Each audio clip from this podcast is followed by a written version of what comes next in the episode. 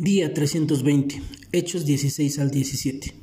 Hoy nos encontramos con Timoteo, quien se convierte en el hijo espiritual y discípulo de Pablo en su segundo viaje misionero. Timoteo era hijo de una mujer viuda y de padre griego. Más adelante conocemos acerca de la influencia que tuvieron en él su abuela Loida y su madre Eunice. No debe sorprendernos leer que hoy muchos hablan elogiosamente de él. Hoy leemos de Timoteo, Pablo, Silas, Juntos irían hacia Francia, Frigia, Galacia, Misia, Troas, Neápolis, Filipos y otras ciudades. Sin duda, Dios los bendice en este viaje. Estemos alerta a la dirección del Espíritu Santo. Pablo estaba bien alerta al mover del Espíritu Santo y era rápido para actuar de acuerdo a su dirección. De acuerdo a la guianza del Espíritu Santo, él iba en una dirección o en otra. Se dirigió a Troas en lugar de Bitinia y luego a Macedonia. También por medio del Espíritu discernía espíritus como en el caso de la muchacha divina en Filipos.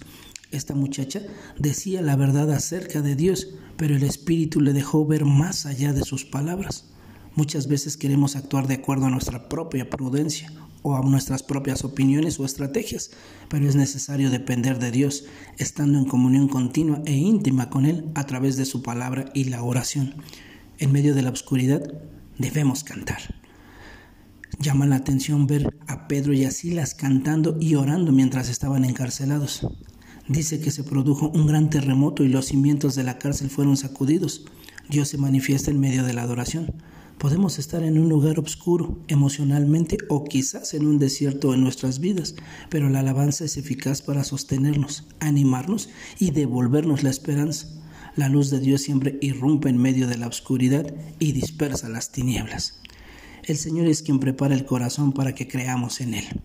Como hemos visto hasta aquí, en nuestra lectura de Hechos, las personas se convierten al Evangelio de diferentes formas, algunas a través de enseñanzas y predicaciones, otras leyendo las Escrituras, otras viendo las señales y prodigios, etc. Dios tiene formas diversas de revelarse a quien Él quiere. Hoy vemos el caso de Lidia, una mujer aparentemente religiosa, temerosa de Dios, pero Dios abrió su corazón para que recibiera el mensaje que Pablo trae. Una mujer fue la primera en convertirse al Evangelio en Europa. Ella les ofreció hospitalidad y apoyó su ministerio.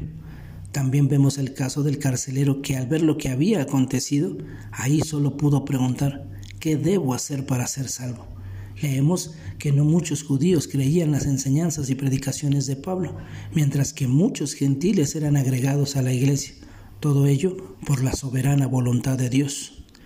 Escudriñemos las escrituras. Muchos escuchaban a Pablo, pero los de Bereanos no solo escuchaban con solicitud, sino que consultaban las escrituras para corroborar las enseñanzas recibidas. Este espíritu de los bereanos es alabado por Lucas. Él les dice que ellos eran más nobles que los de Tesalónica. Hoy Estamos expuestos a muchas enseñanzas y opiniones de muchas personas diversas.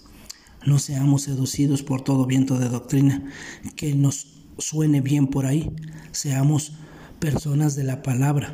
Seamos diligentes en leer y estudiar la palabra de Dios cada día para creer en el conocimiento de Dios y sus caminos.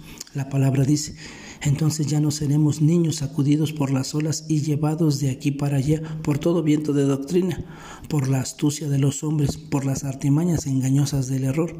Más bien, al hablar la verdad en amor, crecemos en todos los aspectos en aquel que es la cabeza, que es Cristo nuestro Señor. Que tengas un excelente día y que Dios te bendiga.